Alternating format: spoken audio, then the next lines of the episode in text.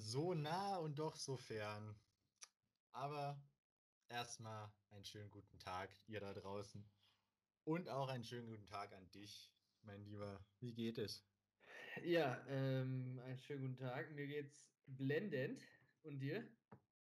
Uh, blendend. Ja, mir geht's auch. Ich kann mich auch nicht beschweren, will ich meinen. Sehr gut, sehr gut. Ähm, nach so einem wunderbaren Fußballwochenende, wo so viel drin war. Ähm, und auch bisher einem entspannten Start in die Woche, kann es mir eigentlich gar nicht schlecht gehen. Sehr gut, sehr gut. Ähm, ja, der, der, den Spruch oder sagen wir so, die Philosophie, die ich gerade von mir gegeben habe, die kommt äh, im Laufe der nächsten halben Stunde nochmal zum Tragen, denke ich. Oh, okay. Ähm, aber ich würde sagen, wir, wir machen das Ganze noch wie immer chronologisch und fangen natürlich mit dem Freitagabend an. Leider, leider, leider, ja. Was war denn da los? Das erste Mal seit acht Wochen oder seit acht Spielen, dass Bayern nicht in Rückstand gerät. Und dann, dann verlieren sie das. Ja, ich glaube, man hat schon, äh, sie haben das schon zu sehr gefeiert, dass sie mal nicht mit 1 0 hinten liegen. Ähm, und zwar waren Bayern München war zu Gast bei Borussia Mönchengladbach, Freitagabend. Und ähm, die Gladbacher haben zu Hause mit 3 zu 2 gewonnen. Nachdem wir eben angesprochen, die Münchner diesmal nicht zurückgelegen haben, sondern sie haben mit 2 zu 0, ich wiederhole es nochmal, mit 2 zu 0 haben sie geführt ähm, und das Ganze nach 26 Spielminuten. Ähm, das 1 zu 0, ein Elfmeter, ähm, den Lewandowski dann verwandelt. Ich glaube, Neuhaus war es, der ihn verschuldet hat. Ähm, sah ein bisschen unglücklich aus. Ob er mit der einen Fingerspitze gerade noch so dran war, ja, gut, ich glaube, das konnte man dann wirklich nur durch die Lupe erkennen, aber so die Bewegung an sich sah halt wirklich sehr unglücklich aus, tatsächlich. Ja. das, hat er hinterher auch gesagt. Ja. Entschuldigung, ich musste, musste gerade an ähm, das Spiel letzte Saison ähm, denken. Da war es ja quasi genauso, nur dass, also eine ähnliche Szene, dass Jan Sommer den Ball gerade so mit der Fingerspitze von der Linie noch kratzt und jetzt ist es Florian Neuhaus, der den Ball ohne Not als fünf, äh, im Strafraum mit der Hand da spielt. Das war ein ganz kurzes Aussetzer irgendwie seinerseits. ja. Ja, ja. Ähm, naja, dann nach 36 Minuten jedenfalls führen die Münchner mit 2 zu 0. Ähm, da dachten sie vielleicht schon ein bisschen, ist hier gegessen, haben sich aber wirklich drei Dinger geleistet. Ähm, Zwei davon noch in der ersten Halbzeit, in der 36. Spielminute und in der 45. Spielminute. Ähm, wirklich äh, zweimal ein Ballverlust, der so in der Form irgendwie nicht äh, passieren darf. Sodass es dann in die Halbzeit mit 2 zu 2 geht. Und es hätte eigentlich nicht noch schlimmer kommen können, aber dann kam es kurz nach der Halbzeitpause, in der 49. Minute, noch schlimmer. Und zwar Neuhaus macht dann das 3 zu 2 und wirklich auch wieder ein Ballverlust in der Vorwärtsbewegung, Abspielfehlern leichter und dann ähm, fahren die Gladbacher den direkten Konter und machen dann das 3 zu 2. Ähm, die Gladbacher waren todeseffizient, kann man glaube ich einfach mal so sagen. Ich glaube, außer diesen drei Angriffen war da halt nicht mehr viel. Ähm, Torschussmäßig sind sie auch da mit 8 zu 16 hinten dran sind aber tatsächlich sieben Kilometer mehr gelaufen. Ich glaube auch an diesem Spieltag mit dem Topwert von 123 Kilometern.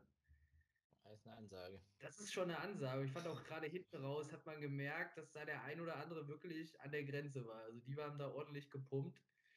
Ähm, die Münchner dann hinten raus wirklich nochmal mit einer Offensive, haben die Gladbacher nochmal am 16er eingestellt, aber die haben sich mit allem reingeworfen, was sie haben. Ich glaube, da jeder zweite Ball ist in irgendeinem Kopf vom Gladbacher Spieler eingeschlagen. Ähm, also wirklich, die haben sich mit allem reingeworfen und haben das 3 zu 2 dann letztendlich über die Bühne gebracht. Dazu hätte ich auch gleich noch was. Ähm, zu dem mit allem reinwerfen immer war ein Kopf dazwischen. Äh, Sandro Wagner hat in der Live-Übertragung bei The Zone gesagt, dass ähm, als Matze Ginter einen, einen Schuss voll vor den Kopf kriegt, also er schmeißt sich rein, einen Schuss, der auch gut Dampf hatte, also den, den wird er wahrscheinlich noch die nächsten zwei Tage gemerkt haben. Und da meinte er so, also meinte Sandro Wagner dann so, ja, ist nicht schlimm, der Matze ist ein schlaues Kerlchen, dann kommt es auf die ein oder andere Gehirnzelle mehr oder weniger auch nicht mehr drauf an. also das war schon, ja, wie du sagtest, die haben sich da mit allem reingeworfen, was sie haben. ich hätte noch eine, eine schöne Statistik für dich zu dem Spiel. Ähm, Bitte sehr. Nämlich haben die Münchner das letzte Mal 2011 eine 2-0-Führung verspielt. Ähm, damals auch im Rheinland. Ähm, bei dem, ja, lieben Nachbarn aus Köln quasi. Da haben sie 2-0 geführt und haben dann tatsächlich auch 3-2 verloren. Ähm, Sachen, die quasi alle zehn Jahre den Münchnern einmal passieren, zumindest in der Bundesliga. Ähm, ja, und sonst zu dem, was du zum Spiel gesagt hast, habe ich wirklich auch nichts mehr hinzuzufügen, dass die, die Gladbacher einfach so unfassbar effektiv waren und jedes Mal, wenn sie ja, vor Manuel Neuer waren, das Ding dann reingeschoben haben. Vermehrt in Persona ähm, Jonas Hofmann. Ja. Ja, die Münchner. Ähm, ja, gerade mit ganz großen Abwehrproblemen. Ich kann dir ja mal, sie haben schon in dieser Spielzeit 24 Gegentore kassiert. Kann ich mal Mannschaften aufsehen, die weniger oder gleich viel kassiert haben. Und zwar gehört da dazu der FC Augsburg, äh, Arminia Bielefeld, Werder Bremen, äh, Stuttgart hat weniger Treffer kassiert. Also ähm, ja, die Abwehrprobleme sind äh, auf jeden Fall da diese Saison. ja, und ich will mal meinen, sie werden auch, wenn man so mal in den Sommer blickt, dann wahrscheinlich eher nicht, ähm, nicht kleiner, wenn man mit Alaba und Boateng zwei, ja, also einen Stammspieler und einen Rotationsspieler da hinten drin verliert. Ja. Also da ähm, kommt einiges an Arbeit auf Herrn Salihamidzic zu, würde ich mal meinen. Allerdings. Ne? Ähm, ja, ich würde sagen, um die Überleitung perfekt zu machen, mit den Abwehrproblemen würde ich gerne zu dem Samstag kommen. Ähm, da würde sich jetzt auf jeden Fall das Spiel SC Freiburg gegen den ersten FC Köln anbieten. ähm, ja, das war, ich würde eher sagen, so, so Bayern-Niveau, was die Freiburger da gespielt haben. Ähm, sie haben den FC mit 5 zu 0 aus dem eigenen Stadion gefegt. Ähm, für mich der SC Freiburg das momentan heißeste Team der Bundesliga. Sie haben die letzte Niederlage im November gegen Mainz kassiert. Ähm, danach zwei Unentschieden und sonst nur Siege. Ähm, also in der Bundesliga läuft es mittlerweile für, für den SC und für Christian Streich. Ähm, ja, zum Spiel. Die Kölner jetzt zum vierten Mal in Folge ohne Tor. Ähm, ja, defensiv spricht das 5-0, sprechen die Zahlen Bände. Ähm, das war sehr, sehr offen, was die, was die Kölner da verteidigt haben. Ähm, Beispiel dafür, dass das 4-0 durch Lienhardt nach einer Ecke. Ähm, die Ecke kommt an den langen Pfosten, dort wird der Ball dann ja quasi einmal quer vom Tor geköpft. Und ähm, Lienhardt läuft dann quasi Richtung, Richtung Tor, weil der Ball so schräg nach vorne, so einen Meter vor die Torlinie kommt. Und ja, ich würde mal meinen, dass Lienhardt der einzige Spieler im Strafraum war, der sich da ein bisschen bewegt hat. Die Kölner gucken alle zu und bleiben stehen. Timo Horn hat keine Chance, weil er auf den, ja, auf den langen Ball ähm, reagieren musste ähm, und somit dann ja in der Zeit keine Möglichkeit mehr hat, da irgendwie hinzukommen. Aber seine Vorderleute lassen ihn da komplett im Stich. Keiner fühlt sich für Lienhardt verantwortlich. Ähm, ja, um da mal ein Tor rauszunehmen. Man könnte auch das zweite nehmen, da verliert Sally Özcan 20 Meter vorm Tor den Ball. Ähm, hm. Ja, also das war, ohne da jetzt näher drauf eingehen zu wollen, wie die Tore alle zustande gekommen sind und in welcher Reihenfolge da welcher Torschütze vom SC getroffen hat. Das war ein sehr gebrauchter Tag für, für die Kölner. Ähm, ja, der SC vollkommen verdient gewonnen. Ja, kann ich mich nur anschließen. Sie, äh, die Freiburg haben jetzt auch einen Vereinsrekord gebrochen und zwar haben sie zum ersten Mal fünf Dreier in Serie eingefahren. Uh, okay. Das ist noch nie zuvor gelungen. Das ist stark. Das, ja. das ist äh, stark. Das zeigt man auf jeden aber, Fall ja. den Aufwärtstrend. Ja. Das, das auf jeden Fall. Und noch eine, eine Statistik. Das, also die Statistik äh, zeigt jetzt nicht die Dominanz der Freiburger durch das Ergebnis, ähm, also Ballbesitz und Zweikampf war tatsächlich ausgeglichen. Ähm, Torschuss 13 zu 5, wobei die 5 auch ja, wohlwollend ist. Äh, gefährlich ist zwar nur von Marius Wolf. Zweimal was dabei. Ähm, ja, also man kann schon fast meinen, es war, äh, es waren zwei unterschiedliche Ligen, die, die beide Mannschaften da quasi trennen. Ja. Dann kommen wir zum nächsten Spiel. Bayern 04 Leverkusen zu Hause gegen SV Werder Bremen. Ähm, die beiden Mannschaften trennen sich 1 zu 1 unentschieden. Die Leverkusen hat damit ähm, ja, einen kleinen Formtief, würde ich schon mal äh, behaupten. Ähm, zum Spiel. Erste Halbzeit boah, passiert wenig. Die Bremer stehen äußerst tief. Ich glaube, die Leverkusen in Halbzeit 1 mit über 70% Ballbesitz, allerdings auch äh, mit wenig Ideen. Also da war viel Quergeschiebe dabei, aber wirklich ähm, interessante Möglichkeiten hier und da. Nichts zu sehen, auf beiden Seiten nichts los. Die Bremer auch mit Kontern ähm, ja, eher nicht präsent in der Halbzeit 1. In der zweiten Halbzeit, wie sollte es dann auch anders sein, ging es durch eine Standardsituation. Und zwar traf Ömer Toprak für die Bremer, der ehemalige Leverkusener, nach einem, äh, ich glaube, einer Freistoß war es. Ja, ja. Steht er komplett blank. Weiß nicht, ähm, wer da für ihn zugeteilt war. Ähm, und er kann aus kurzer Distanz den Ball reinmachen. Ähm, ich glaube auch für ihn schon ein wichtiges Tor für ihn persönlich auch. Er war jetzt wirklich sehr lange Zeit auch verletzt gewesen, jetzt seit ein paar Spieltagen wieder dabei, auch als äh, Stammkraft. Ich glaube, es hat ihm ganz gut getan, auf jeden Fall. Und äh, infolgedessen dann die Leverkusen ein Tickchen besser. Sie haben, glaube ich, ähm, dann erkannt, dass sie hier vielleicht ein bisschen mehr machen müssen. So kam es in der 70. Spielminute zum 1 zu 1. Patrick Schick mit dem Treffer. Ähm, ja, da gab es dann auch einen minutenlangen Einsatz des äh, Videoschiris. Und zwar ging es darum, dass Schick Hand gespielt haben soll. Allerdings kam man dann zu der Entscheidung, dass es eher Brust, Bauch gegen was auch immer war. Und somit zählte dann das 1 zu 1. Ähm, ja, was dann die Bremer über die Zeit gebracht haben, kann man letztendlich sagen. Ähm, auf jeden Fall Punkt gewinnt für die Bremer, jetzt auf dem 13. Tabellenplatz und die Leverkusener haben dann, ähm, glaube ich, dieses Spieltag Glück gehabt, dass die München nicht gewonnen haben. Und wir werden es dann auch gleich erfahren, wie die Leipziger gespielt haben. Die haben nämlich auch nicht gewonnen. Ähm, ich glaube, demnach äh, bleiben sie da auf jeden Fall oben dran und sind, glaube ich, äh, wenn es so weitergeht, noch voll im Rennen auf jeden Fall.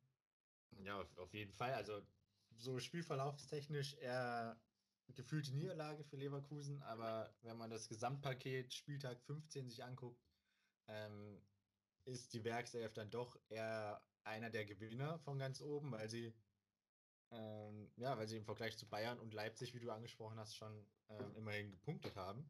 Ja. Ähm, ja. Im Vergleich zu eben dem Spiel war die Statistik sehr dominant von Leverkusen. 12 zu 2 Torschüsse, ähm, 73% Ballbesitz und ähm, ja, unglaublich viele Pässe gespielt, fast dreimal so viel wie Werder. Ähm, ja, aber dann im Endeffekt muss man halt auch das gegnerische Tor treffen, um zu gewinnen. Ja. Ähm, und wenn man halt eins fängt, dann muss man das gegnerische Tor logischerweise zweimal treffen, um zu gewinnen. ähm, das haben sie nicht gemacht und hätten meiner Meinung nach in der, in der 90. tatsächlich noch einen Elfmeter bekommen können. Ähm, ich habe die Szene jetzt nicht mehr 100% vor Augen, aber ich meine, das war schon, ähm, also für den Videobeweis, ein relativ klares Handspiel von Bohm, glaube ich, der, der die Hand dann doch, doch ähm, weit vom Körper weggestreckt hat, äh, wo man sich vielleicht mal drüber Gedanken hätte machen können, ob man eingreift oder nicht. Ähm, hat man da nicht. Also ich will jetzt auch dem, dem Schiri auf dem Platz keinen Vorwurf machen, weil bei, ich weiß jetzt nicht, ob es eine Ecke war oder eine Flanke, ähm, ist es immer relativ schwer, da genau zu sehen, wer da jetzt den Ball wie spielt. Ähm, ja. ja. potenziell hätte sich Köln da melden können. Ähm, ah, haben sie aber nicht. Was dann, ja, Glück für Werder, vielleicht ein bisschen Pech für Leverkusen. Aber kann man jetzt hinten raus nicht mehr ändern. Ja, dann mache ich doch glatt mal weiter mit Union Berlin gegen den VfL Wolfsburg. Äh, die beiden trennen sich 2 zu 2 unentschieden, wie von uns beiden auch schon so erwartet. Äh, der fünfte gegen den sechsten. Ja, Union hält sich da oben wacker und auch, ja, finde ich, zu Recht. Ähm, ja. Sie sind, glaube ich, sogar ungeschlagen. Kann das sein? Ungeschlagen gegen die Top-Mannschaften? Ist das richtig? Ich weiß es ah, Müsste ich jetzt lügen, ja. Kann ich halt wissen, aber. Ah, wir haben, wir haben die gegen Bayern gespielt? Ah, ich weiß es nicht. Aber ich, auf jeden Fall sind sie relativ gut dabei. Ähm, und auch ähm, vollkommen zu Recht damit. Unentschieden haben sie in die Bayern gespielt. Ja, ungeschlagen tatsächlich. Das ist, das ist stark. Urs Fischer mit seinen Unionern. Ähm, ja, es ging, ging los mit einem Kopfballtor von Renato Steffen, ähm, einem der kleinsten Spieler auf dem Platz. ähm, nach einer Ecke. Macht er aber tatsächlich schon sein sechstes ähm, Kopfballtor. Ähm, ja, Union gleicht dann aus durch Becker, der quasi das einzige Tor aus dem Spiel heraus schießt. Ähm, dann zweite Halbzeit geht es weiter mit, ja, mit einem mit kleinen Aufreger. Ähm, war das Avonie, der durch ist? Und von mhm. ah, Avonie oder Becker? Oh Gott, oh Gott, oh Gott. Wieder schlecht vorbereitet. Ähm, auf jeden Fall zieht Maxi Arnold die Notbremse. Ähm, zuerst entscheidet Schiedsrichter Ittrich auf Elfmeter und Rot für Arnold, Elfmeter für Union, Rot für Arnold. Dann revidiert er seine Entscheidung und gibt Freistoß und Rot. Ähm, was auch vollkommen zu Recht so war, weil Arnold keine Chance auf den Ball hatte und ihm, ja, er läuft ihm leicht in die Hacken, aber ähm, ist in dem Fall ein Foul. Ähm, zu Recht rot und den anschließenden Freistoß ähm, schießt Robert Andrich sehenswert über die Mauer in, in Kasten. Keine Chance für Castells im Tor. Ja, und dann passend zu dem Spiel gibt es dann die nächste Wendung, denn es gibt dann nochmal Elfmeter für Wolfsburg, nachdem Ingwarzen ähm, ja, relativ deutlich mit der Hand im eigenen Strafraum am Ball ist. Ähm, ja, und den schießt Wout Weghorst dann ins Tor. Und somit trennen sich die beiden Mannschaften in einem finde ich, sehr flotten und sehr unterhaltsamen Bundesligaspiel verdient 2 zu 2. Ja, ähm, so habe ich es auch gesehen. Glaube ich wirklich für auch die neutralen Zuschauer ein sehr schönes Spiel.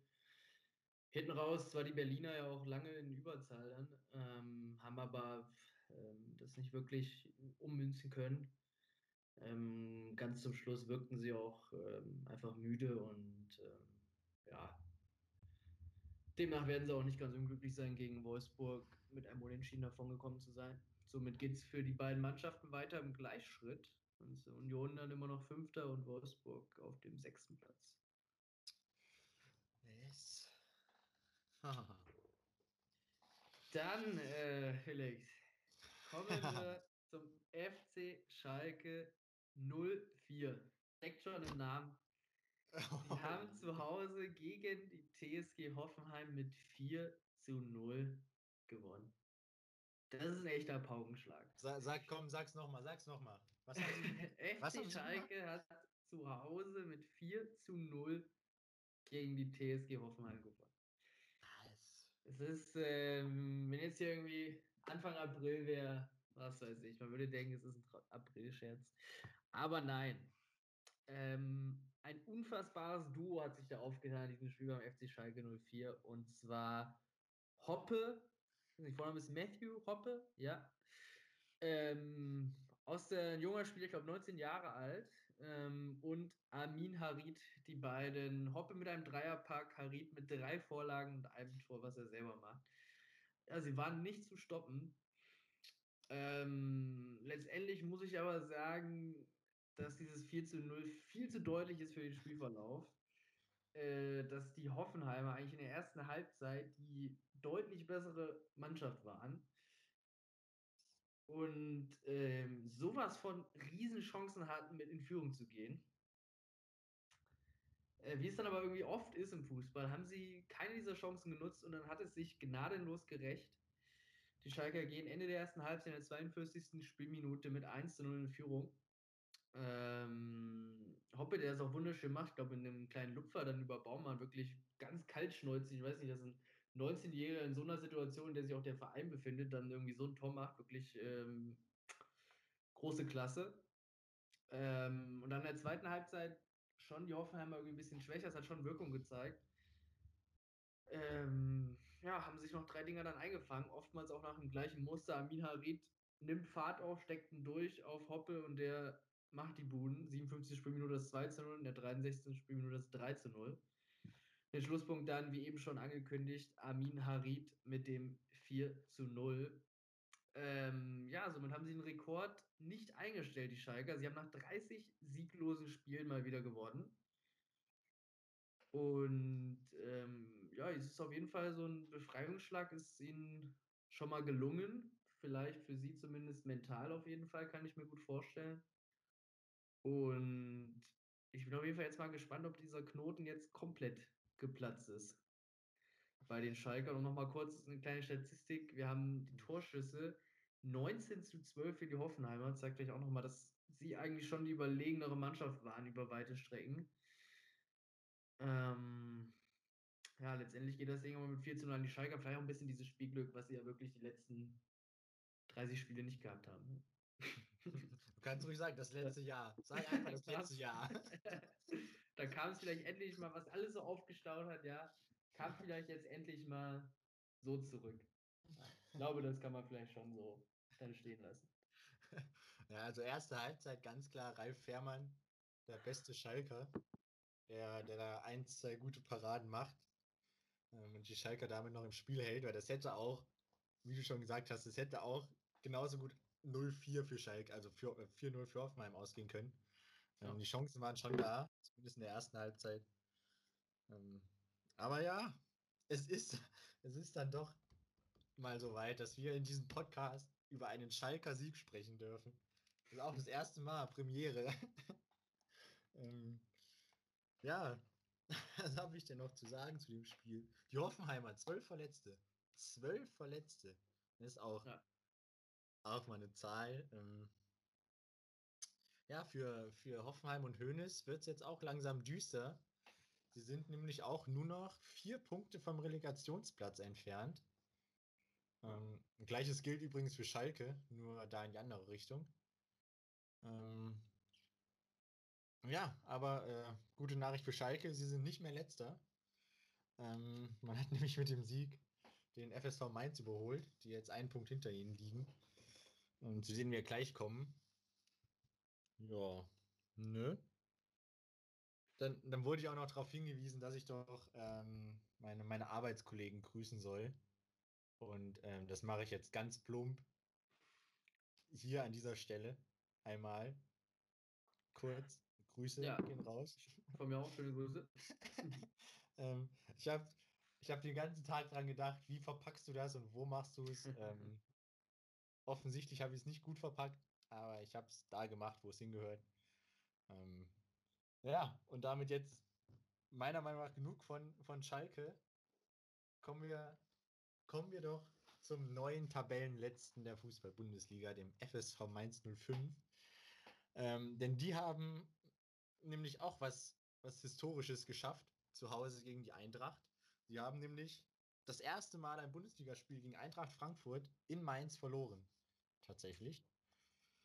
Ähm, nämlich mit 2 zu 0 hat die Eintracht gewonnen durch einen doppelten André Silva, beziehungsweise einen doppelten Elfmeter André Silva.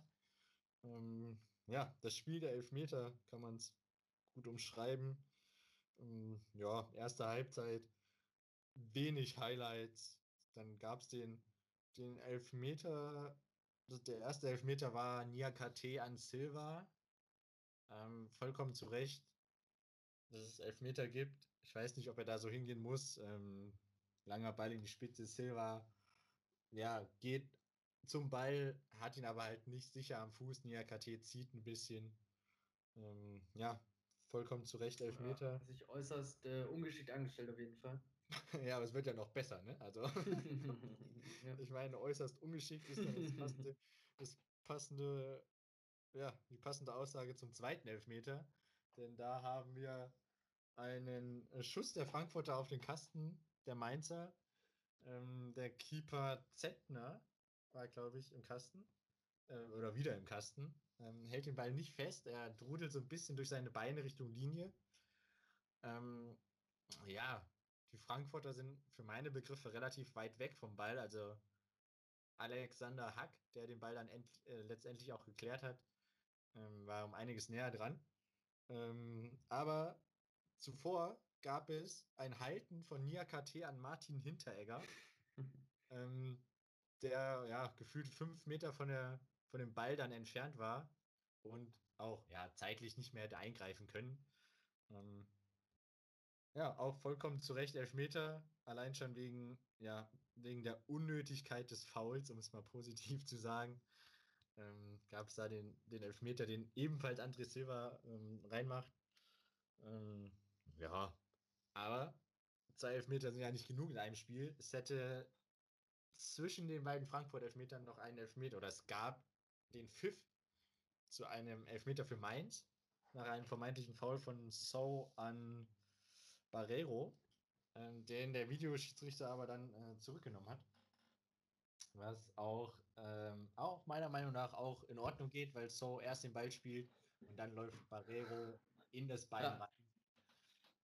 Ähm, was, was, sagt denn, was sagt denn der Außenstehende dazu? nee, tatsächlich habe ich es auch so gesehen. Ähm, in der ersten Live sah es so aus, er hat tatsächlich den Kopf getroffen. Ähm, so, aber dann in der Wiederholung wurde schnell deutlich, dass er den Ball spielt und den Ball quasi an den Kopf von Barrero spielt.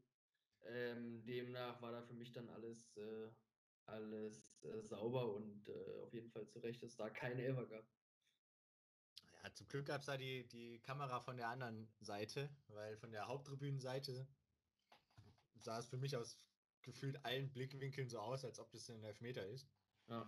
Aber dann die andere Seite gab dann den Aufschluss, dass es ja, Ball gespielt war.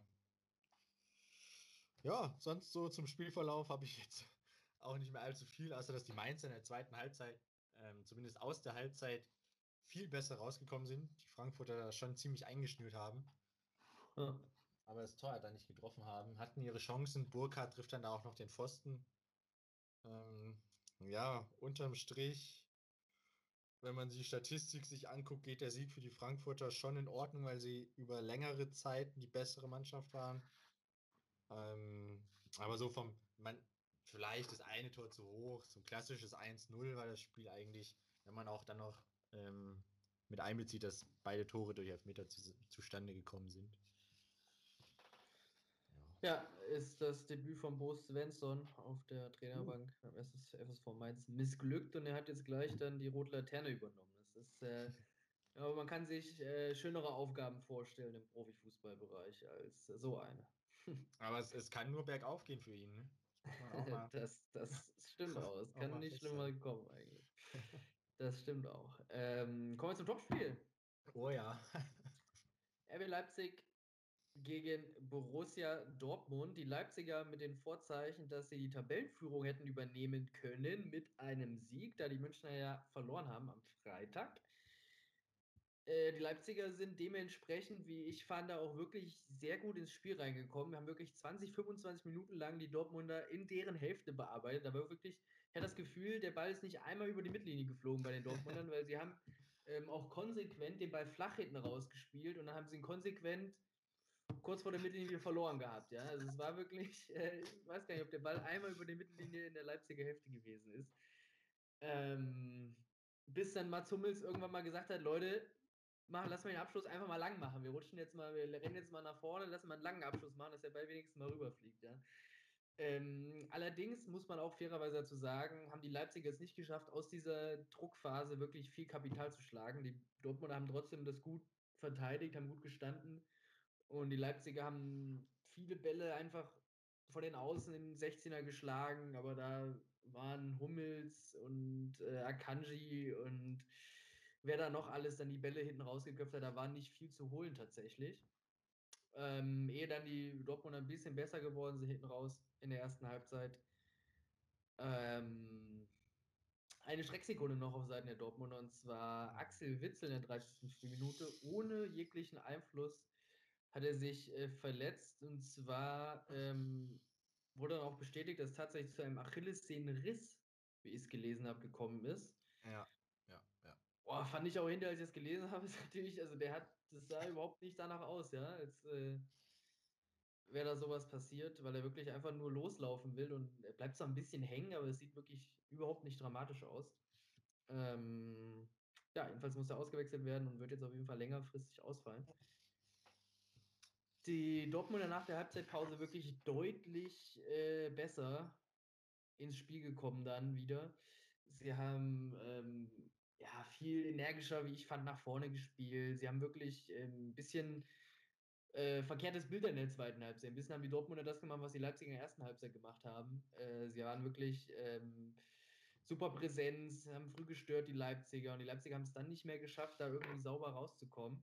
Und so kam es, wie es kommen musste. Die Dortmunder gehen durch Sancho mit 1 in Führung, der auch wieder auf einem kleinen Formhoch, auf dem Weg zu einem kleinen Formhoch ist, momentan. Er macht das 1 zu 0 in der 55. Minute, dann ist es Haaland mit dem 2 zu 0 Vorbereitung von Sancho und äh, Haaland auch mit dem 13 in der 84. Minute macht damit dann den Deckel drauf. Kleine Ergebniskosmetik zum Schluss. Sörlob macht es 3 zu 1 für die Leipziger. Ähm, ja, Haaland wieder überragend, muss man sagen, mit zwei Toren. Ähm, auch ganz stark fand ich die Vorlage von Reus zum 1 zu 0. Uh, ja. Ähm, und zwar setzt sich Haaland da rechts außen durch, spielt den Ball in den Rückraum und Reus kriegt ihn halt einen Tick zu weit in den Rücken und anstatt dass er einfach versucht, den noch irgendwie zu verwerten, weiß er, dass im Rücken von ihm Sancho völlig blank steht und er legt ihn einfach mit der Hacke eins weiter. Und dieser kann dann unbedrängt einschieben. Das war wirklich für mich ähm, saustarke Szene von Marco Reus. Mal gesehen, dass er, ja, dass er einfach so ein Auge irgendwie hat, wo er im Grunde blind weiß, dass da einer steht oder stehen muss. Und äh, es war dann auch so. Ja, ähm, ja, so fand ich auf jeden Fall, dass die Dortmunder schon die bessere Mannschaft waren dann. Ja, ja, auf jeden Fall. Verdient, Spiel. verdient das Ding gewonnen. Äh, ich fand es erstaunlich, wie viel du aus dieser ersten Halbzeit rausgenommen hast.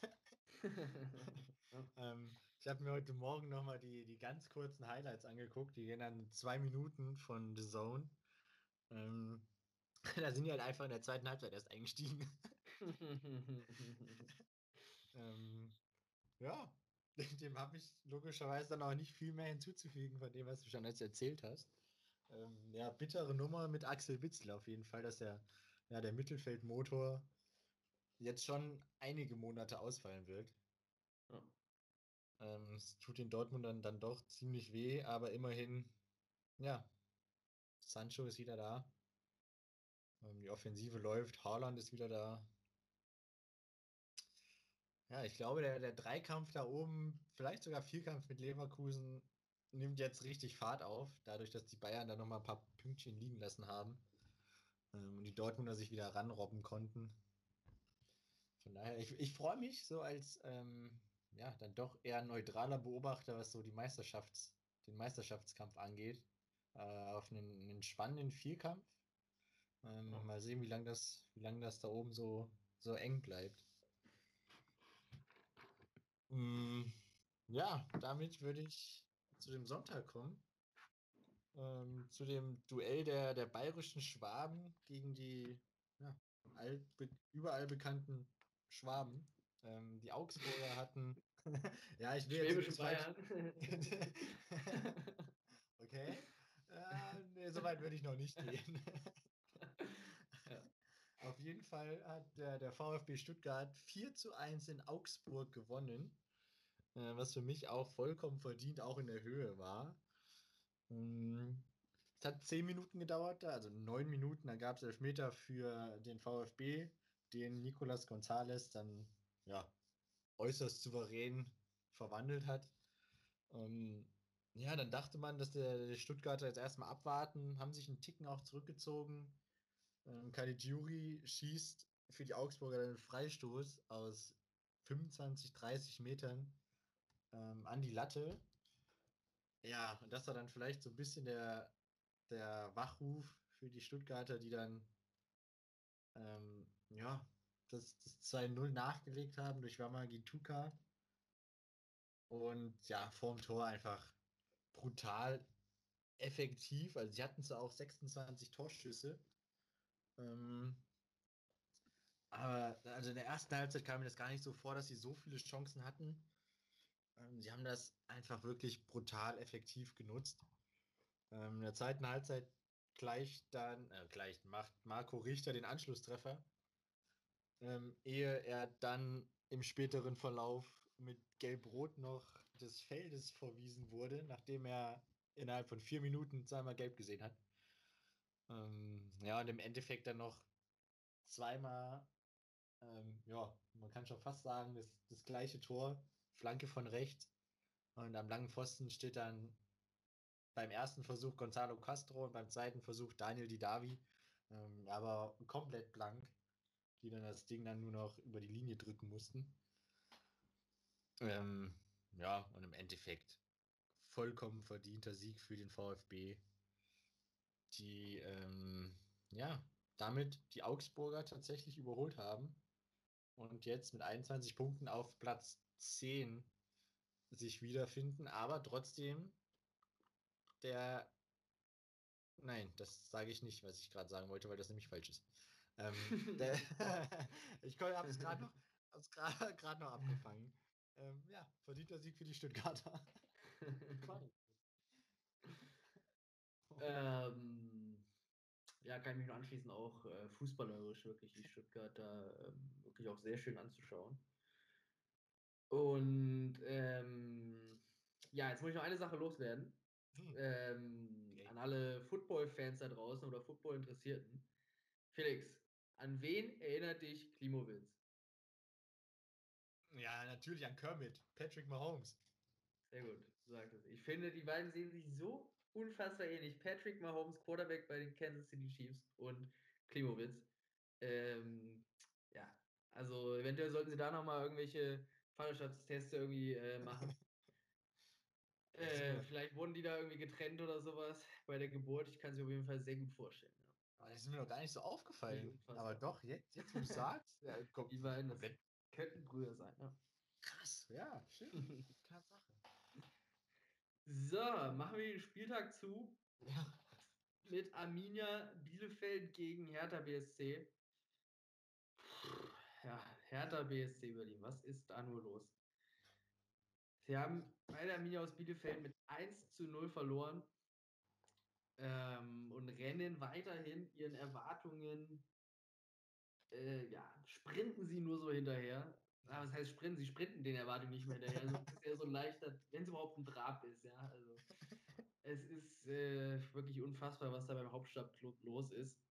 Ähm, da sind doch wirklich die Unioner ja, sind doch eher der Hauptstadtclub tatsächlich, muss man fast sagen. Ähm, zum Spielverlauf Hertha BSC in der ersten Halbzeit schon spielbestimmt auf jeden Fall. Arminia harmlos, ähm, machen wenig nach vorne. Hertha hat viel den Ball, aber wirklich zwingend und großartige Chancen springen da nicht heraus.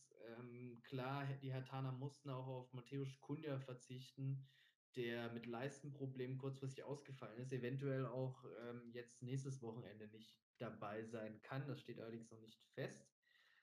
Ähm, ist natürlich für die Offensive ein ganz wichtiger Mann. Allerdings ähm, finde ich es keine Ausrede, dass da bei der Minia aus Bielefeld so wenig herausspringen. Cordoba immer mal mit ansetzen, aber ich glaube, ich habe auch hier im Podcast schon mal gesagt, also er wurde ja mit den Vorsätzen, als einer der besten Stürmer der Bundesliga zu sein, geholt. Ich finde, das äh, ist, äh, war nie so und ist auch momentan nicht so. Und das hat man auch in diesem Spiel gesehen. Ähm, ja. In der zweiten Halbzeit dann die Arminia deutlich frecher im Auftreten. Ich glaube, sie haben dann gemerkt, hey, die Herr Tana ist vielleicht ein großer Name mit ein paar ganz guten Spielern im Aufgebot, aber irgendwie ja, viel kommen tut er jetzt nicht von denen. Lass mal selber ein bisschen was machen. Und äh, so sind sie auch aufgetreten und sind dann in der 64. Spielminute mit 1 0 in Führung gegangen. Jabo war es. Ähm, Ja, für mich auch einer der auffälligsten Spieler bei der Bielefelder dann wieder. Ich glaube, du hast auch in den letzten Wochen äh, öfter mal erwähnt, seinen Namen Rizu Doan. Wieder, wie ich fand, mit einer ganz starken Partie, hat äh, viele selber gemacht, war flink auf dem Bein, aktiv, Posten bei der bei den Bielefeldern. Hat auch, glaube ich, danach noch einen Pfostentreffer gehabt aus 17, 18 Metern. Äh, das hätte dann schon fast die Entscheidung sein können. War es dann allerdings nicht, aber die Hertaner haben jetzt auch nicht irgendwie ähm, ja, großartig dann noch ähm, Schlussoffensive gestartet. Biontech hat dann noch einen Treffer erzielt, der nicht gezählt hat wegen eines Handspiels. Hm. Und ähm, ja, so konnten die Bielefelder das dann über die Zeit retten. Haben nach längerer Zeit, glaube ich, mal wieder gewonnen und die Hertaner ähm, ja, sieht jetzt nicht ganz so rosig aus. Sind jetzt auf dem 12. Platz mit 16 Punkten. Dann trennt sie 5 Punkte auf den Relegationsplatz. Ersten FC Köln, wenn man nach oben gucken würde, sind es 9 Punkte auf VfL Wolfsburg, der auf Platz 6 ist, dem ersten Euroleague-Platz. Also es ist irgendwie, ja, der Big sollte eher nach unten gehen und das ist, glaube ich, eigentlich die, ähm, nicht die Anforderungen, die die Herr Tana vor der Saison gehabt haben. Ja, also normalerweise könnte man ja meinen, so zwölfter Platz für Berlin ist ganz okay, aber nicht, wenn man mit so Erwartungen, beziehungsweise an, ja, wenn man mit so Zielen in die Saison geht, dass man da oben mitspielen will und der Big City Club ist. Ähm, ja, da kam ja, kam ja gar nichts. Ähm, das mu muss man halt mal so sagen. Und ja, ich, äh, ich habe schon des Öfteren erwähnt, dass Ritsu Doan, dass ich ein großer Fan von ihm bin. ähm, und er hat mich auch am, am, Sonntag wieder komplett überzeugt, wie du gesagt hast. Äh, ja, der, der ist schon der beste Mann auf dem Platz, offensiv gesehen. Ähm, und ja, es hätte potenziell noch einen Elfmeter geben können für, für Arminia, nachdem Niklas Stark ähm, den Sportskamerad ah, Klos, stimmt, in der, in der, ersten Halbzeit noch, ne? Ja. ja. Ähm, fault aber den äh, gab es nicht. Ähm, Im Endeffekt ist es egal, Bielefeld hat gewonnen, brauchen sie sich jetzt nicht drüber aufregen. Ähm, alles gut für, für die Arminia. Die können jetzt auch, ähm, ja, haben die, die Abstiegsränge verlassen, können jetzt auch mal wieder ein bisschen durchatmen. Ähm, sechs Punkte auf Schalke auf Platz 17 und zwei auf Köln. Ähm, ja, ist so wenn man sich das Gesamtbild anguckt, ist da noch relativ, ja, relativ dünne Luft, aber immerhin können sie jetzt mal eine Woche durchatmen, haben Ruhe. Ähm, und, und nächste Woche geht es ja dann, ähm, um schon mal vorwegzunehmen, nach Hoffenheim, die tatsächlich in Reichweite sind. Mit einem Sieg der Bielefelder können sie an Hoffenheim vorbeigehen. Bald sehen, ne? Also, ähm, ja, da ist auf jeden Fall Potenzial da und da zeigt. Also da wissen wir jetzt auch, wo der Fokus dann in dieser Woche äh, drauf liegen wird bei Uwe Neuhaus und seinen Jungs. Ja. So, dann haben wir jetzt äh, mal wieder schöne 43 Minuten über den Spieltag geredet. ähm, und wenn ich mir die Themen angucke, die wir uns rausgesucht haben, könnte es theoretisch so weitergehen, weil es sind schon, wenn man da nicht auf die Bremse drückt, äh, schon Themen, über die man ausführlich sprechen kann. Ähm, ja, ich hoffe, wir treten nicht auf die Bremse, weil dann dauert es noch länger. Wir müssen aufs Gas müssen wir drücken. Uh. da hört mir einer gut zu. Das ist äh, schön. Ja, okay, dann treten wir aufs Gas und fangen an mit, mit der Champions League Auslosung. Champions League Achtelfinale. Die Auslosung liegt ja jetzt auch schon relativ lange zurück. Stimmt, ähm, ja, ist schon ein bisschen her. Wir haben tatsächlich noch nie äh, drüber gesprochen es kam immer irgendwas dazwischen. Ja. Aber gut, ist natürlich auch noch ein bisschen hin, bis gespielt wird. Ich glaube, Mitte, Mitte Februar geht's los. Ja, 16. 17. 17. Ja, äh, such dir ein, ein Spiel aus, über das du reden willst. Oder äh, ja, es sind ein paar Kracher auf jeden Fall dabei. Ich glaube, wir fangen mal mit deutscher Beteiligung auf jeden Fall an. Direkt am 16. spielen sie dann auch schon, und zwar RB Leipzig hat Liverpool gezogen. Oder andersrum, wie auch immer. ähm, ja, eine ganz interessante Begegnung, wie ich finde. Eine sehr schwere Aufgabe natürlich für Jürgen Nagelsmann. Ähm, es kommt zum Aufeinandertreffen mit Jürgen Klopp. Ähm, aber ich sehe sie da in den zwei Spielen nicht komplett als chancenlos an, muss ich sagen. Liverpooler ja auch in der Saison hier und da immer wieder mit einem kleinen Ausrutscher. Ich glaube jetzt auch letzte Woche oder diese Woche, glaube ich, ähm, in der Liga auch verloren. Und ähm, ja, also ich sehe sie da nicht komplett chancenlos. Ich meine, Van Dijk müsste ja, glaube ich, da immer noch raus sein. Eine ganz wichtige Stütze in der Verteidigung bei den Liverpooler. Ähm, ich glaube, sie können sich durchaus, äh, müssen sich zumindest nicht direkt geschlagen geben, wie ich finde. Das auf jeden Fall nicht. Also sie werden schon antreten und werden auch mit Ambitionen antreten. Ähm, ich glaube, für, für die neutralen Zuschauer kann das ein, ein sehr schönes Spiel werden. Potenziell auch sehr viele Tore. Ähm, beide ja eher so die, die Offensivkünstler. Ähm, wobei die Leipziger auch defensiv in der Liga ähm, gut dastehen. Ähm, aber gegen Liverpool. Also ich, ich sehe da auch schon, schon so ein paar Chancen für, für Red Bull und Julian Nagelsmann. Ähm, tatsächlich. Aber ähm, mehr Chancen sehe ich äh, bei, den, bei den Dortmundern, die es mit dem Europa League-Sieger, dem FC Sevilla, zu tun bekommen. Die spielen dann am, am 17., am Tag drauf, zuerst in Spanien. Ähm, und da ja, sehe ich doch schon gute Chancen für ein Weiterkommen der, der Dortmunder. Es hätte schlimmer, es hätte schlimmer kommen können.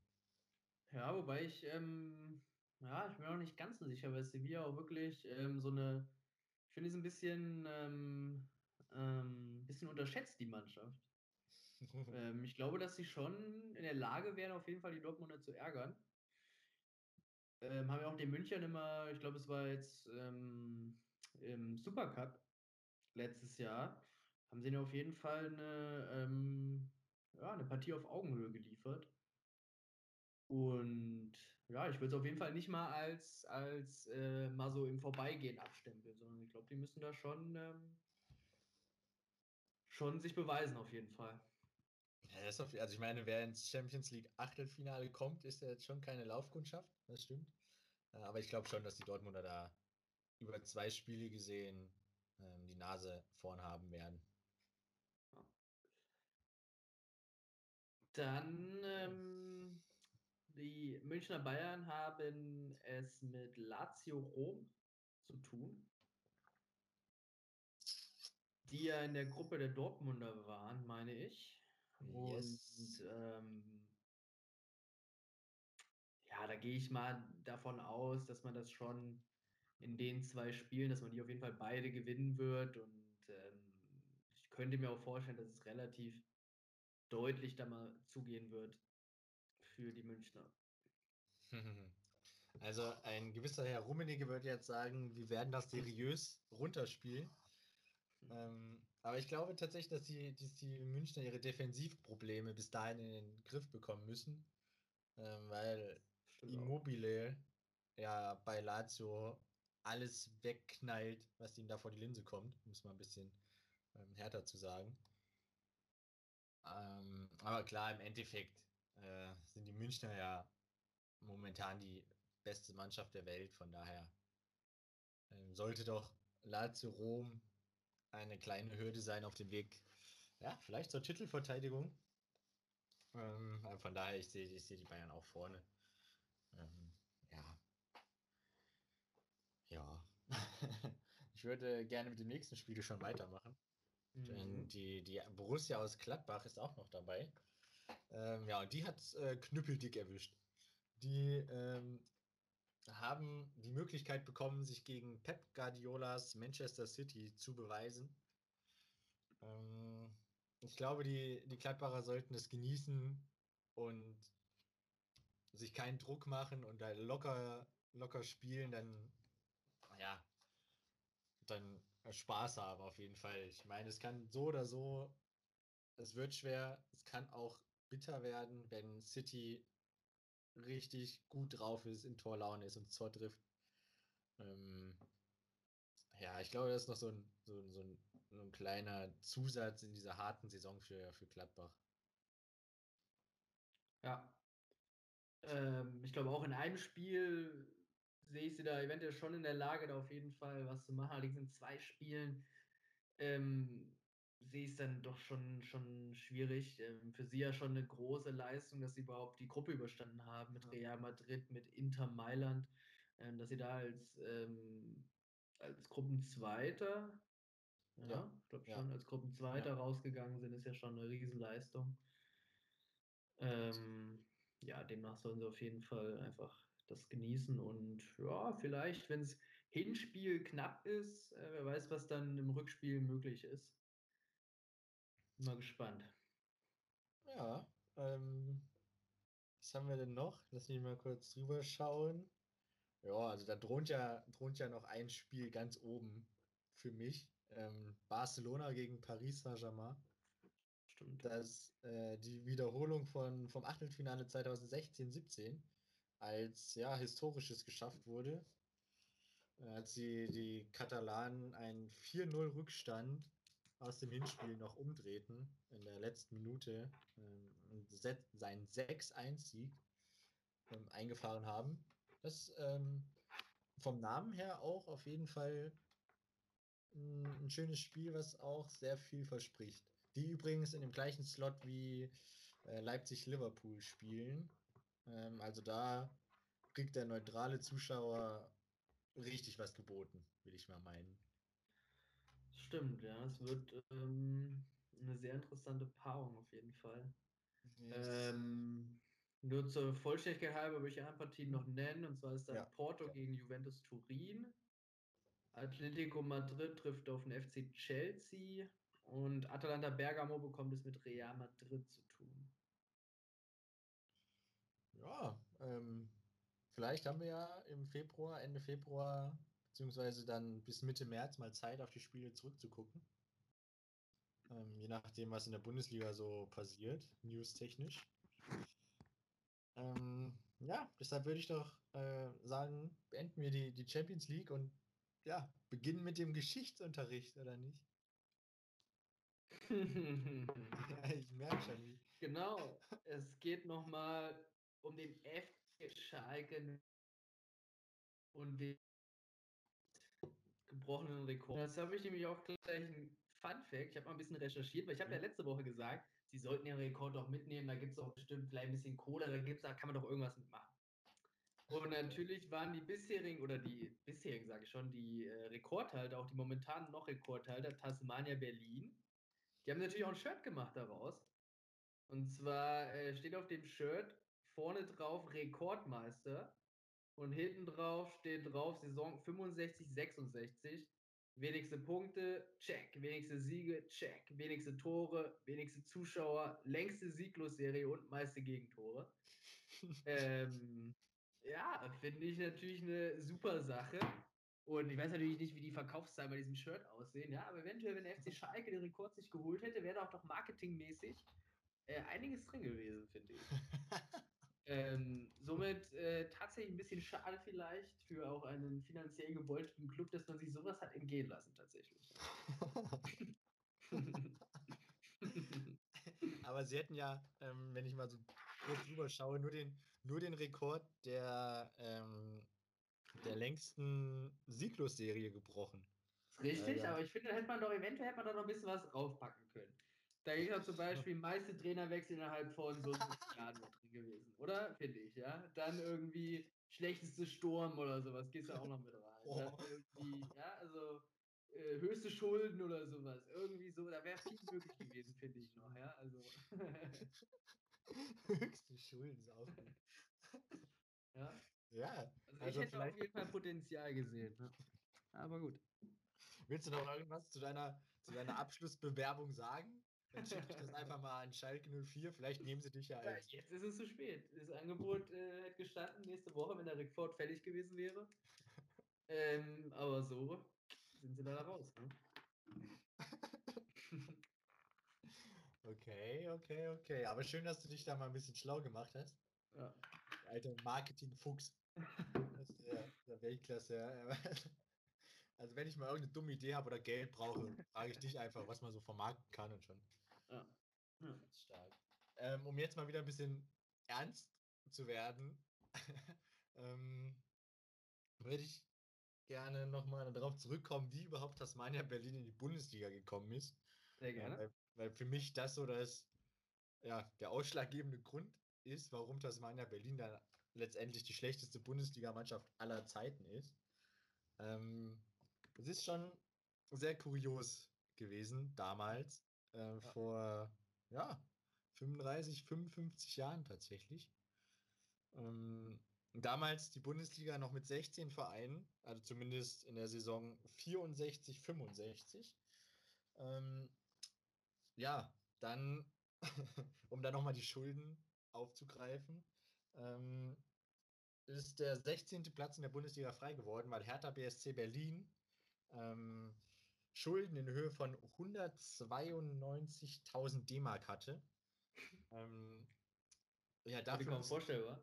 ja, richtig, dafür mussten die absteigen. Und wenn man sich jetzt mal so Schalke anguckt, da wür würde ich jetzt mal so meinen, dass es mehr sind als 192.000 äh, Euro jetzt in dem Fall. Ähm, ja, auf jeden Fall ist dann der, der 16. Platz frei geworden. Dann hat man sich überlegt, was macht man? Was macht man? Ähm, ja, es war, es ist sehr kurios. Ich versuche das jetzt hier gerade mal so, so ein bisschen zu ordnen von meinen Notizen her, dass es jetzt nicht ganz so kurios wird. Ähm, auf jeden Fall hat man ähm, sich dann dazu entschieden, einen Club aus der ähm, Berliner Liga ähm, zu nehmen, quasi.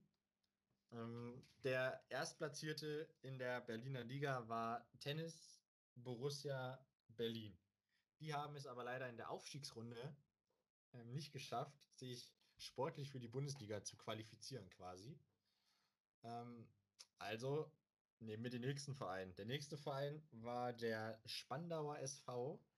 Ähm, die haben aber auf den Platz verzichtet, wohl wissen, dass sie ähm, vielleicht jetzt nicht die größten Chancen haben, mitzuhalten mit den anderen Mannschaften.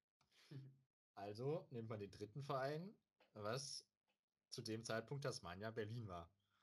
Ähm, ja, wir haben gesagt, ja, warum nicht, machen wir. Ähm, dann hat man das gemacht. Tasmania Berlin wurde als 16. Verein der Fußball-Bundesliga-Saison 65-66 bestätigt.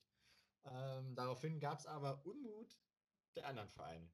Denn man munkelte, dass es eher eine politische Entscheidung gewesen sein soll, einen Westberliner Verein in die Bundesliga zu holen. Ähm, ja, dementsprechend hat man sich dann, um das Ganze ein bisschen zu entschärfen, dazu entschieden, auf 17 Vereine aufzustocken. Und um den Kreis jetzt zu schließen, der 17. Verein war der damalige Absteiger FC Schalke 04. Ja, Hm. ergo. Ähm, äh, der, der 18. Verein, was erzähle ich hier? Tasmania Berlin war der 17. Verein, Aufstockung auf 17 und Schalke ist dann der 18. Verein geworden. Gott, oh Gott, oh Gott. Das gibt's ja nicht. Ja Ähm, ja. Ähm, somit ist dann auch ähm, die, die jetzige Bundesliga mit 18 Vereinen entstanden. Ähm, ja, und dann, wie man jetzt in letzter Zeit schon des Öfteren gehört hat, kamen die 31 Spiele, ähm, wo man nicht gewinnen konnte, zustande. Man hat das Debütspiel gegen den Karlsruher SC tatsächlich gewonnen. Man war am ersten Spieltag auf Platz 2 der Bundesliga. Ähm, ja, aber dann ging es. Und, und ich meine sogar das letzte Spiel der Saison. Äh, Und das, haben dann. das, das vorletzte. Das vorletzte? Ah, Ja, weil sonst würde es ja mit 31 nicht aufgehen. Verstehst du? Wenn sie das erste gewinnen Stimmt, ja. gegen Karlsruhe, dann haben das 33. gegen ähm, Neunkirchen Stimmt. tatsächlich auch gewonnen. Mit 2-1, 2-0. Auf jeden Fall haben sie 2-1 und 2-0 gewonnen. Wie das Spiel jetzt aufgeteilt war, weiß ich nicht. Ähm, ja, aber schon ähm, erstaunlich, wie Tasmania Berlin damals in die Bundesliga Hm. gekommen ist. Ja. Was, was wäre denn heute los, wenn das so äh, da quasi dann irgendwie gewürfelt wird, wer da jetzt in die Bundesliga aufsteigt. Ja, das wäre nicht schlecht. ja, aber das, ähm, ja, jetzt wird Tasmania Berlin wahrscheinlich auch nicht mehr in aller Munde sein, da Schalke den Rekord jetzt nicht mehr um diesen Rekord spielt. Ähm, und deshalb wollten wir einfach nochmal das Thema aufgreifen. Stimmt, das ist ja riesige Werbung auch für sie gewesen, was ich so gelesen habe, dass sie ja auch so einen kleinen Fanshop mit und sowas haben, dass das alles explodiert wäre. Sie waren je jeglichen Nachrichten oder sogar auch ähm, auslandsmäßig sogar in Nachrichten. Ähm, also wirklich unglaublich. Ja. ja, es ist jetzt leider vorbei. Erstmal. Erstmal, ja.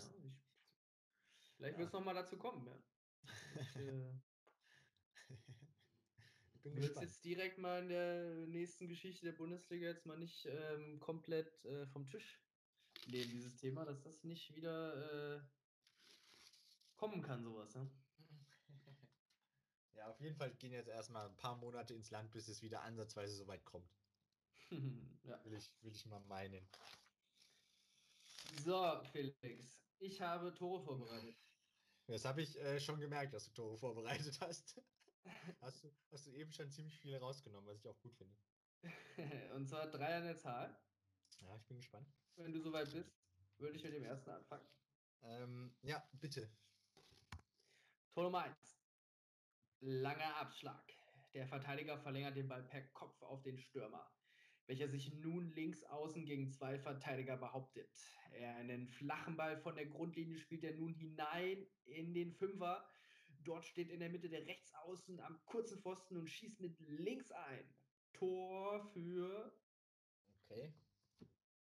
Okay. Der Rechtsaußen steht am Fünfer und schiebt mit links ein. Marco Richter hat mit rechts eingeschossen. Der stand, glaube ich, auch irgendwo in der Nähe des Fünfers. Ähm, dann war das doch bestimmt ein Freiburg-Tor. Eines der fünf Freiburger Tore. Das ist schon mal eine heiße Spur, würde ich sagen. Das, das erste war es nicht. Das zweite war es auch nicht. Das vierte war es offensichtlich auch nicht. Das fünfte auch nicht. So, also ich, ich habe mich schon mal für das 3-0 für Freiburg entschieden. Der Torschütze dauert noch einen Moment. Sehr gut. Ähm, Wird immer heißer, die Spur. Höfler. Wer hat das, wer hat das dritte denn gemacht? Wer hat denn rechts außen bei. Ah, ähm, äh, Roland Schalai oder wie auch immer man ihn ausspricht. Salai, ich weiß Sehr gut. Yes. Das ist korrekt. Er war ähm, schön. Schön. Tor Nummer 2. Ballgewinn auf der Höhe der Mittellinie. Der Offensivmann nimmt nun Fahrt auf. Er führt den Ball bis 20 Meter vor dem Tor spielt nun durch die Mitte, durch die Schnittstelle einen feinen Ball auf den Stürmer. Dieser startet ein und trifft mit rechts, rechts am Tor wieder vorbei. Tor für. Ähm, das war eines äh, Harit auf Hoppe. Einen Ballgewinn startet, spielt durch 3-0 Schalke Matthew Hoppe. Auch das ist korrekt. Ähm, auch das Tor von ihm fand ich wieder sehr kaltschnäuzig und auch äh, technisch äußerst äh, elegant äh, gemacht, muss ich sagen. Das auf jeden Fall. Er hat ja tatsächlich das erste Tor hat er mit links ähm, gemacht, mit links ja. gelupft und jetzt mit rechts gelupft. Also ja, technisch ist er gut drauf, der Junge. Tor Nummer 3. Nach einem Eckball landet der Ball mittig 20 Meter vor dem Tor. Der Mittelfeldspieler spielt ihn rechts raus. Dort äh, ist der Spieler nun halb rechts im Strafraum, wird nicht attackiert und spielt den Ball scharf vors Tor. Am zweiten Pfosten grätscht der Offensivmann ihn aus fünf Metern rein. Tor für den VfB Stuttgart. Waldemar, An Waldemar Anton spielt die Flanke auf Daniel Didavi. Waldemar Anton? ja, ja, ich, ja, genau. Daniel Didavi 4-1 VfB Stuttgart. Auch das ist korrekt. 3 von 3. Sehr gut. Ich bleibe perfekt. Yes. Wichtig. Wichtig. Ähm, ja, ich habe ähm, tatsächlich mit einem Rückpass gerechnet, mit dem Rückpass von der Grundlinie. Gab es ja relativ viele. Stimmt, ähm, ja. Ich hätte tatsächlich eher mit dem zweiten Tor von Hoppe oder Haaland gerechnet, weil sie da beide den, den Torwart umkurven. Ja, ja. Relativ ähnlich. ja stimmt. Ähm, ja, aber ähm, ich bin zufrieden mit meiner Ausbeute. Sehr gut. Ähm, Dann ähm, kommen wir zum nächsten Spieltag. So sieht's aus. So sieht's aus. Ähm, wir haben wieder ein Freitagabendspiel, äh, was es sich meiner Meinung nach auch komplett in sich hat. Nämlich Union Berlin trifft auf Bayern 04 Leverkusen. Ähm, das verspricht, glaube ich, auch ziemlich viel. Die Berliner zu Hause mit leicht angeschlagenen Leverkusenern. Ähm, ich glaube, die Serie hält, dass die Berliner ähm, ungeschlagen gegen Top-Mannschaften sind. Ähm, sie spielen unentschieden. Okay. Ähm, auch überlegt, ich lehne mich aber jetzt mal aus dem Fenster und sage, Union Berlin gewinnt zu Hause gegen Bayern 04 Leverkusen. Okay. Oh. Ich bin gespannt. Dann kommen wir zum Samstag. Werder Bremen zu Hause gegen Augsburg. Der 13. Bremen gegen den 11. Augsburg. Vier Punkte trennen die beiden Mannschaften. Ähm, ja, ich tippe ähm, auf ein trostloses Unentschieden. Trostlos. Zum Glück äh, ist das Spiel in der Konferenz versteckt. ja.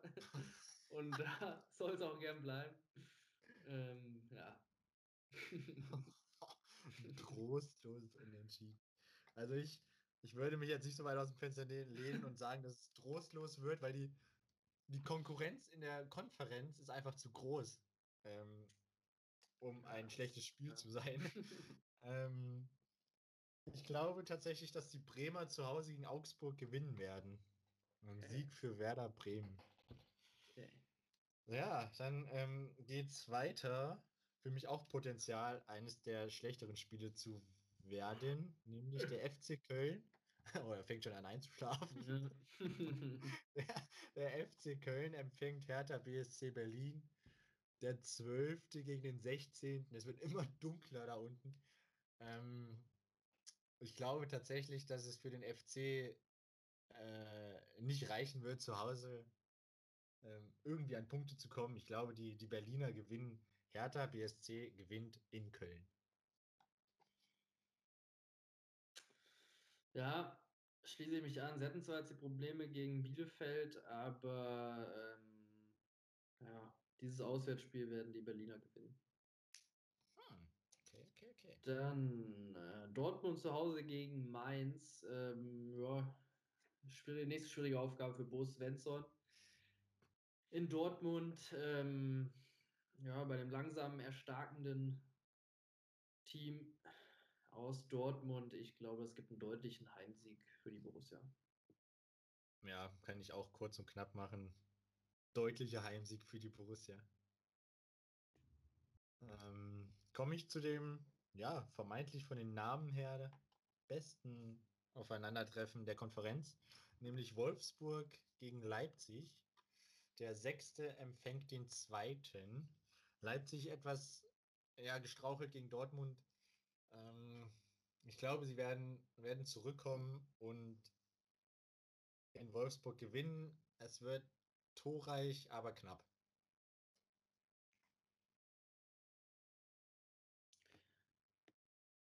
Ja, Hm. ähm, ich tippe auf ein Unentschieden. Uiuiui. Unentschieden können die Wölfe. Da- Das ist richtig. Das, ist richtig. äh, Das ist äh, so So, das letzte Samstagsspiel nachmittags Hoffenheim gegen Bielefeld. Ja, die Hoffenheimer, wenn sie verlieren, ähm, wird es langsam dunkel. Ich glaube auch um die Person um äh, Sebastian Hoeneß dann. Äh, Bisher wurde er da deutlichst äh, widersprochen, aber wenn sie jetzt gegen Arminia Bielefeld verlieren und dann auf Rang 15 fallen, werden Stimmen laut, glaube ich. Ähm, ich denke aber, dass es nicht so kommen wird. Ich glaube, Hoffenheim gewinnt zu Hause gegen Bielefeld. Dem kann ich mich voll und ganz so anschließen.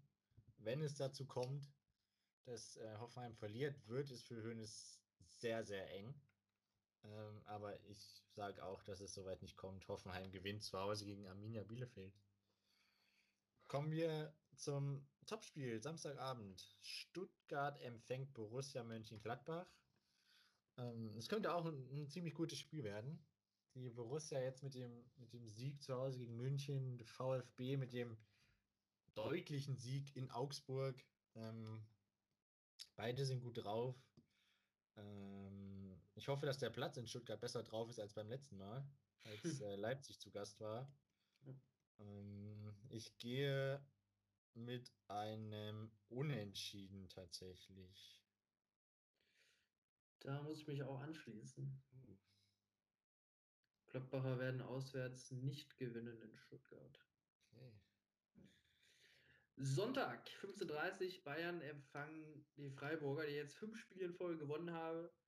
Haben, ich denke, die Serie reißt. Äh, sie werden verlieren in München. Die Bayern gewinnen zu Hause. Ja, ich kann meinen mein Sonntag kurz und knapp machen. Ähm, es gibt zwei Heimsiege. Also erstmal gewinnen die Münchner gegen Freiburg. Ähm, es wird, glaube ich, auch tendenziell eher ein engeres Spiel, weil die Freiburger ziemlich gut drauf sind. Ähm, aber die Münchner gewinnen im Endeffekt.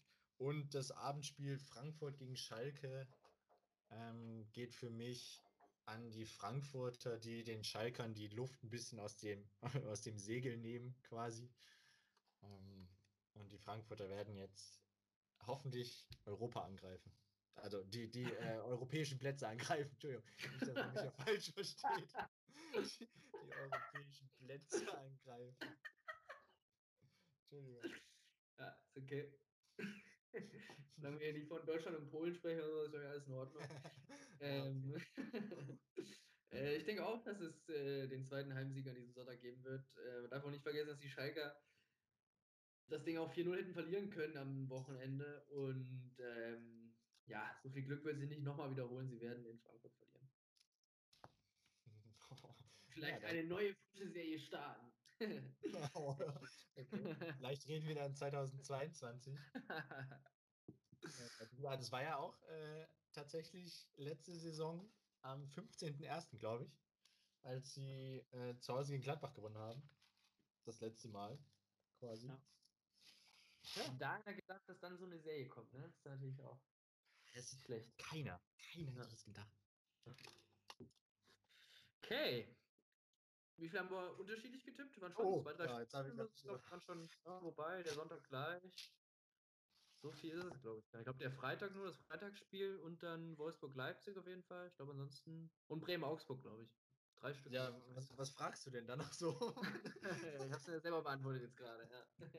Außer ich muss nochmal meine, meinen Zettel raussuchen, hab sie schon weggepackt, weil ich dachte, jetzt machen wir das Ding hier zu, aber nein, der fragt noch was. Aber ja, ist korrekt. Du hast genau erwähnt, genau die drei Spiele haben wir unterschiedlich, getippt. Alter, hab doch, hab doch aufgepasst. Hab ja, Weltklasse. Weltklasse. Ja, dann wünsche ich uns allen mal einen spannenden Spieltag. Und ähm, würde mal sagen, wir hören uns nächste Woche. Bis dahin. Ciao.